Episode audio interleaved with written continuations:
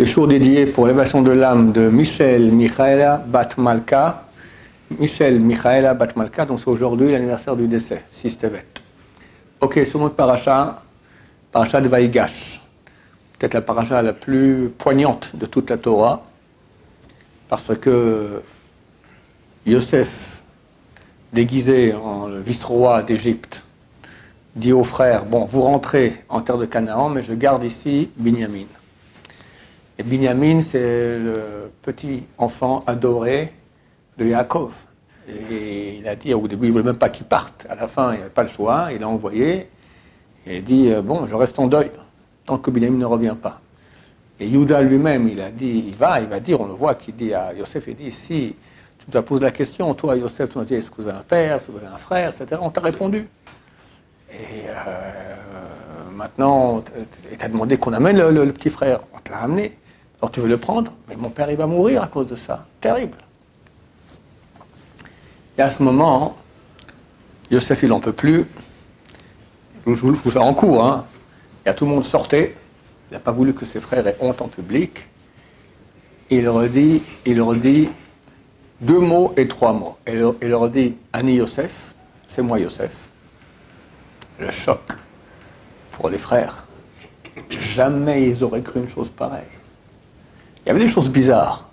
On voit que Yosef, lorsqu'il arrive la première fois, alors ils mangent ensemble chez lui à la maison. Qu'est-ce qui s'est passé?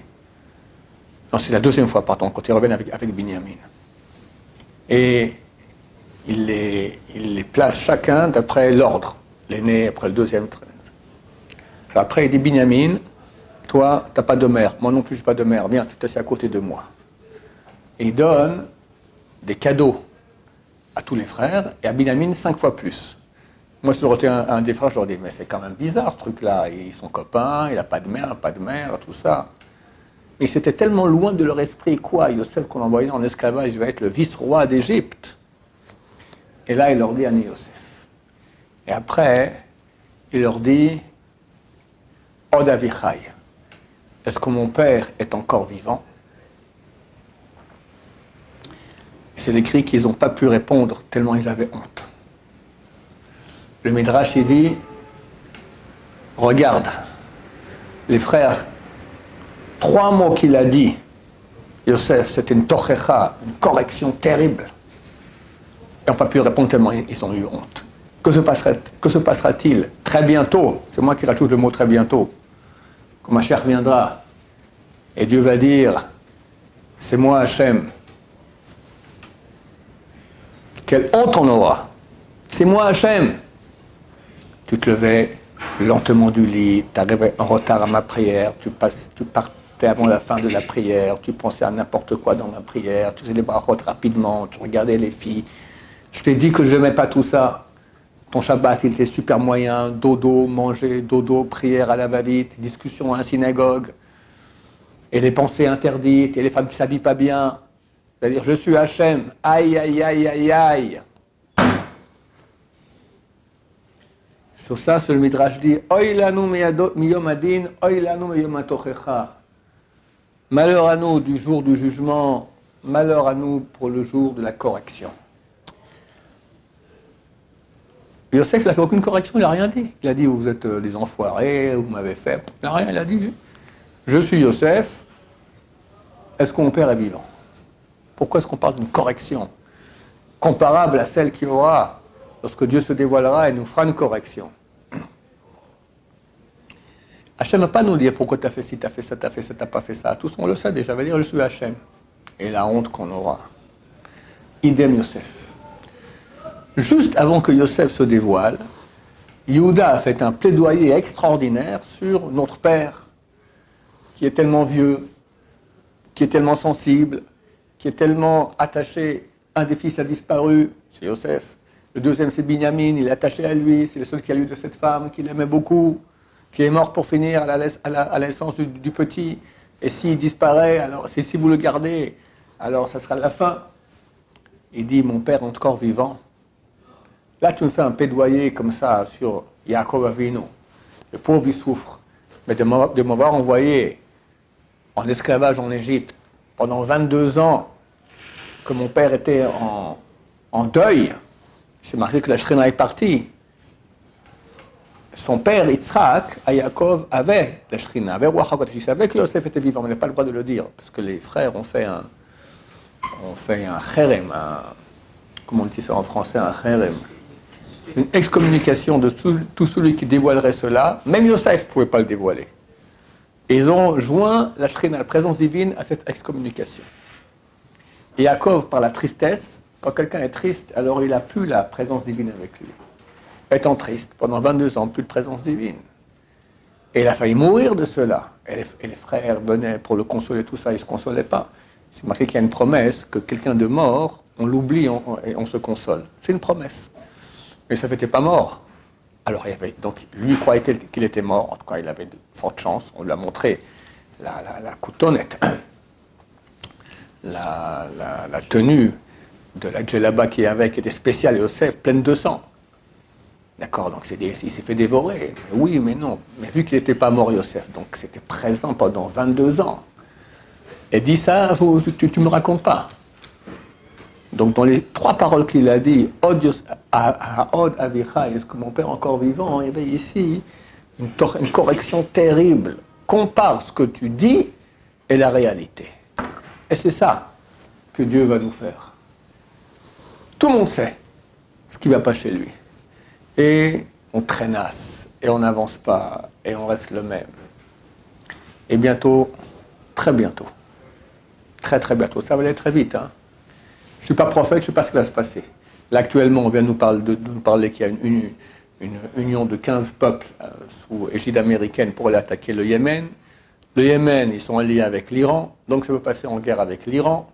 C'est pour ça que d'ailleurs que je pense qu'il y a 50 bateaux de guerre ici en, Méditerranée, dont les plus grands porte-avions au monde et les plus grands sous-marins euh, du monde, atomiques. Et s'il y a une guerre avec l'Iran, il peut y avoir une guerre avec la Russie aussi, qui est alliée. Quelqu'un m'a dit que Poutine, il a dit, je crois samedi soir, il a dit, bientôt le monde va voir la puissance extraordinaire de la Russie. Ah, il, parle clairement. Actuellement, il veut attaquer euh, l'Ukraine et Kiev, mais il n'attaque pas. Pourquoi? Parce qu'il fait encore trop chaud, donc c'est encore tout de la boue, donc les tanks, etc., ils, bourbes. Et bientôt, il va faire froid. Et là, ça va glacer, et là, ils vont attaquer. Et si jamais il y a une escarmouche avec les pays limitrophes, par exemple la Pologne, qui fait partie de l'OTAN, ça oblige tous les membres de l'OTAN à rentrer en guerre avec la Russie. Et il paraît qu'il est aussi en, très grande tension maintenant avec, avec, avec la Finlande. Donc en deux mots, on est à deux doigts d'une guerre mondiale que Poutine dit, vous allez voir c'est quoi la puissance de la Russie. Et nous on y croit. Ça correspond aux textes qui disent qu'il y aura une grande guerre à la fin des temps. Et aussi les grands qui m'ont dit cela. Donc, chers amis, on est proche de la fin. Et pas une fin qu'après, il y aura encore une autre étape. À Yom Kippour, on est jugé, on fait chouva. Mais on sait que, ok, bon, après, on peut retomber. Et un autre Kippour dans une année, mais là, c'est terminé. Terminé pour toujours, pour toujours, pour toujours. Alors, il faut se réveiller quand on voit ce texte tellement poignant, comment Yosef se dévoile à ses frères. Et essayer de faire on ne peut pas lui un sadique du jour au lendemain parfait. Et qu'on se renforce, qu'on se renforce, comprendre que le il veut notre fin. Il veut notre fin. Il, est payé pour ça, d'accord C'est marqué que le rachat, ce verset qui parle de rachat parle de Serrara, cherche à tuer le sadique tous les jours. Tuer C'est un tueur à gage, il a mis un X sur ton nom. Et on n'a aucune chance contre lui si ce n'est que Dieu nous sauve. Mais Dieu, il est prêt à nous sauver si on va faire les efforts. Si tu veux aller dans les ben, je te laisse, c'est marqué celui qui vient s'impurifier, on le laisse s'impurifier. Celui qui vient se purifier, on lui ouvre la porte, on va l'aider. Donc on peut avoir une aide fantastique d'Hachem, mais tu as, libre, arbitre aussi. Libre arbitre aussi. Et je vous dis, moi en premier, d'accord, qu'est-ce qu'on va dire dans quelques semaines quand ma chère reviendra Quelques mois, je ne sais pas. Les tout le monde dit que jusqu'à Pessah, il sera là, de Hachem, même même, même avant. C'est fini après, c'est terminé pour toujours. On part dans une autre, on part dans une autre, euh, une autre ère totale. Il n'y aura plus de mal, il n'y aura plus de, de, de, tout ça. On sera complètement spirituel, avec une présence de Dieu fantastique, etc. Un bonheur très grand. En fonction des efforts qu'on fait maintenant et des souffrances. Ça qui est beaucoup, beaucoup de souffrances, c'est terrible. En Israël, surtout, tous les soldats qui sont là-bas, les familles, Même ceux qui n'ont rien eu, les parents ne dorment pas la nuit, d'accord Ils sont tellement en, inquiétude. Et, les pires, ceux qui ont, qui ont leur famille en otage là-bas, terrible, terrible, terrible, terrible, terrible. Tout ça va se transformer en grand bonheur. Et nous, qu'est-ce qu'on peut faire? Alors faire des efforts aussi. Effort égale souffrance. C'est dur, c'est dur de pratiquer la Torah, c'est dur, il y a des hauts et des bas. Se battre pour monter, monter, monter, monter, encore plus. C'est la dernière ligne droite de toutes les lignes droites de toute l'histoire. Et je vous garantis qu'on mettra un coussin sur le mur, on se tapera les murs, la tête dans le mur, pour pas trop se blesser, on mettra un coussin.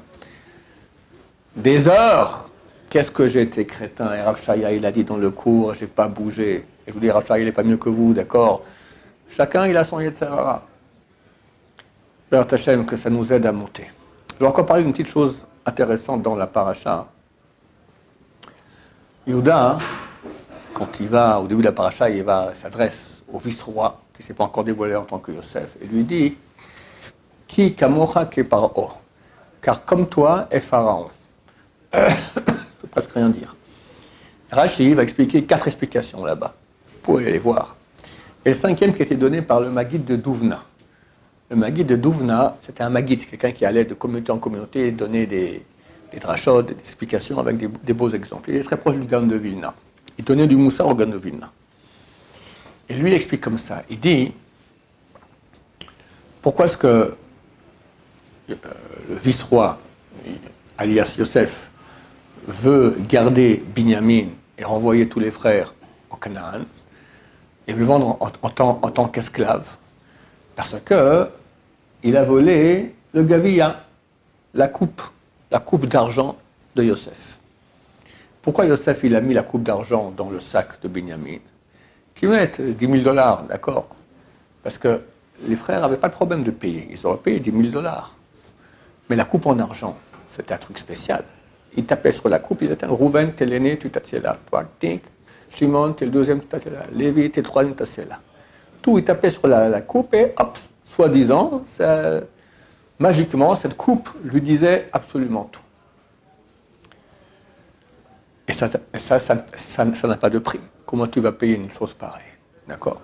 Donc c'était l'occasion pour Yosef de voir est-ce que les frères seraient prêts à faire des efforts incommensurables pour, ne pas donner Binyamin. Ce qu'ils voulaient voir, le tikkun d'avoir vendu Yosef, c'est justement maintenant que Binyamin, ils vont se battre pour ne pas donner Binyamin. Mais si, on, si il veut prendre Binyamin en tant qu'esclave, il faut une bonne raison, d'accord? Parce que s'il a volé, le voleur, on paye. C'est pas qu'on le vend en esclavage. Mais quelqu'un qui a volé une chose qu'on ne peut pas rembourser, là, il mérite l'esclavage. C'est pour ça qu'il a donné, il a mis la coupe dans le sac de Binyamin.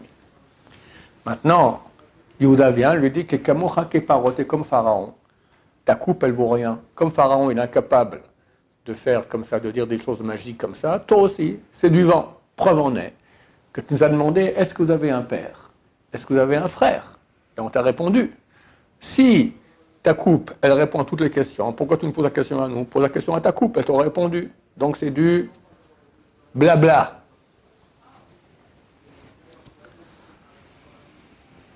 c'est un, argument super puissant qui nous concerne nous tous aujourd'hui beaucoup et surtout les Français. Et je vais expliquer pourquoi. Les gens aiment tout ce qui est un peu magique.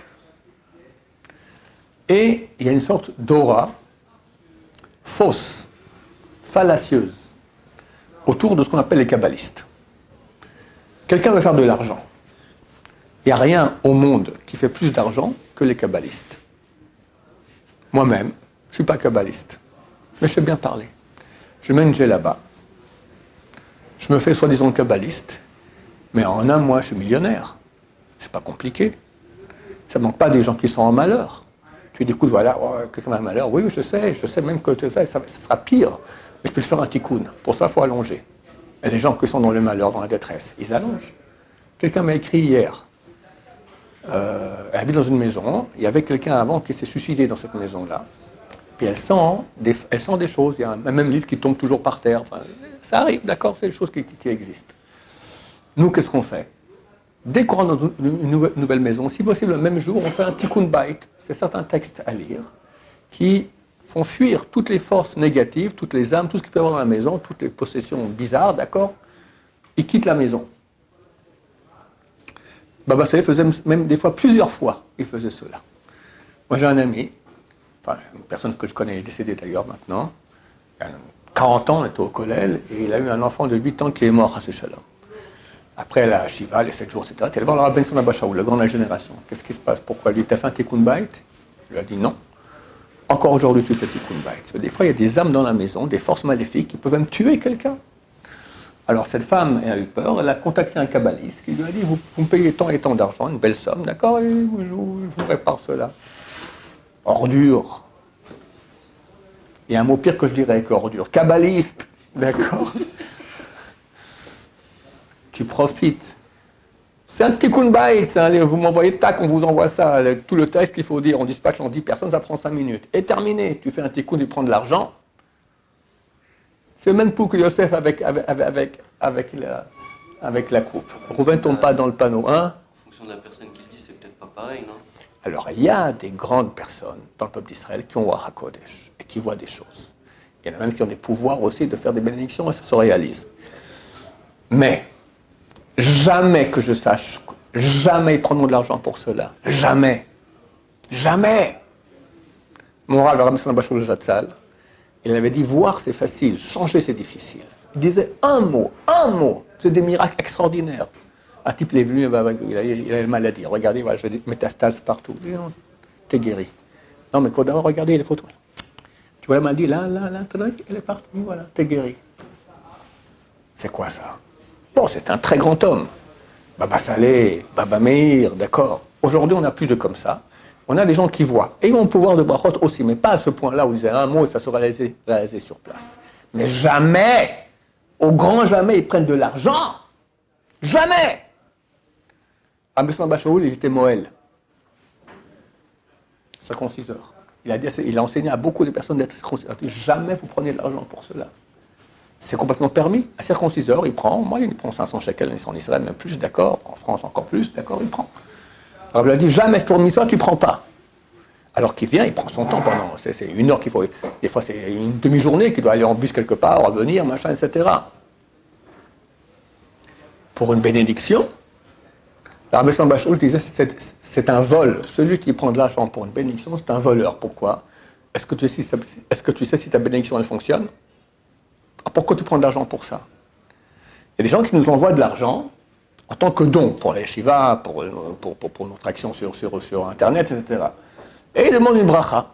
Mais ce n'est pas une condition sine qua non. Il fait un don. C'est toujours bien de faire un don. Un don, c'est marqué que, celui qui fait un don en tzedaka qui dit que mon fils soit, guéri, il n'a pas en Maba. C'est une mitzvah. D'accord? C'est valable.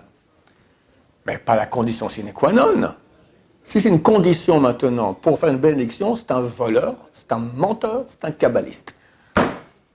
Tous les grands, les plus grands qui ont des pouvoirs de voix, ils voient des choses que le commun des mortels ne voit pas, et ceux qui avaient des pouvoirs encore plus grands, qui pouvaient changer, jamais ils se sont fait appeler kabbalistes. Jamais. Donc attention à cela. On ne croit pas aux faiseurs de miracles qui tapent dans une coupe et qui disent voilà, comme ci, comme ça, comme ça. Youda n'est pas tombé dans le panneau. Et nous non plus. Ça, je dis ça aux Français, parce que les Français, au Hachem, ils ont beaucoup de émouna, beaucoup de foi dans les rabbinim, dans les sadikim. C'est très bien, c'est très bien. Il y a d'autres civilisations juives, d'autres qui ont des mentalités tout à fait euh, pas du tout. Ils croient en plus rien du tout, d'accord. C'est très bien, mais pas n'importe comment, pas n'importe comment. Parce que le type il met une là-bas et qui dit oui, oui, je te fais un tikkun, etc., qu'il faut le croire. Il faut aller voir des frères rabbins, des rachés yeshiva, des gens les talmudistes, et eux, ils vous diront qui, quoi, comment se renseigner. Il y a beaucoup, beaucoup, beaucoup de faux. Je vous dis, il n'y a rien. Il y a des gens qui m'écrivent d'Afrique, des non-juifs. Et bien là-bas, il y a beaucoup de kabbalistes africains qui sont moitié kabbalistes, moitié pasteurs, moitié chrétiens, moitié qu'est-ce que j'en sais, moitié musulmans. D'accord Ils le font croire toutes sortes de trucs du Kabbalah, etc. Arrête, arrête. D'accord et les pauvres, les pauvres, ouais, là-bas, ils y croient, ils y croient, ils durent comme fer. N'importe quoi. La Kabbalah, ce sont les secrets de la Torah. Les secrets de la Torah, ils sont secrets par définition. Donc, tous ceux qui, tous, les, sur Internet ou autres livres qui parlent de Kabbalah, pour mettre à la poubelle, parce que ce n'est pas la Kabbalah. La Kabbalah, c'est secret. Dans les secrets, on ne les édite pas dans des livres, encore moins sur Internet.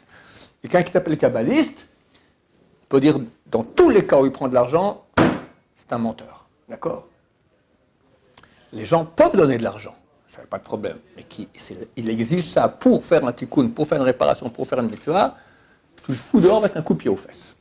Voilà, Bezrat Hashem. Baruch Adonai, l'olam, amen amen.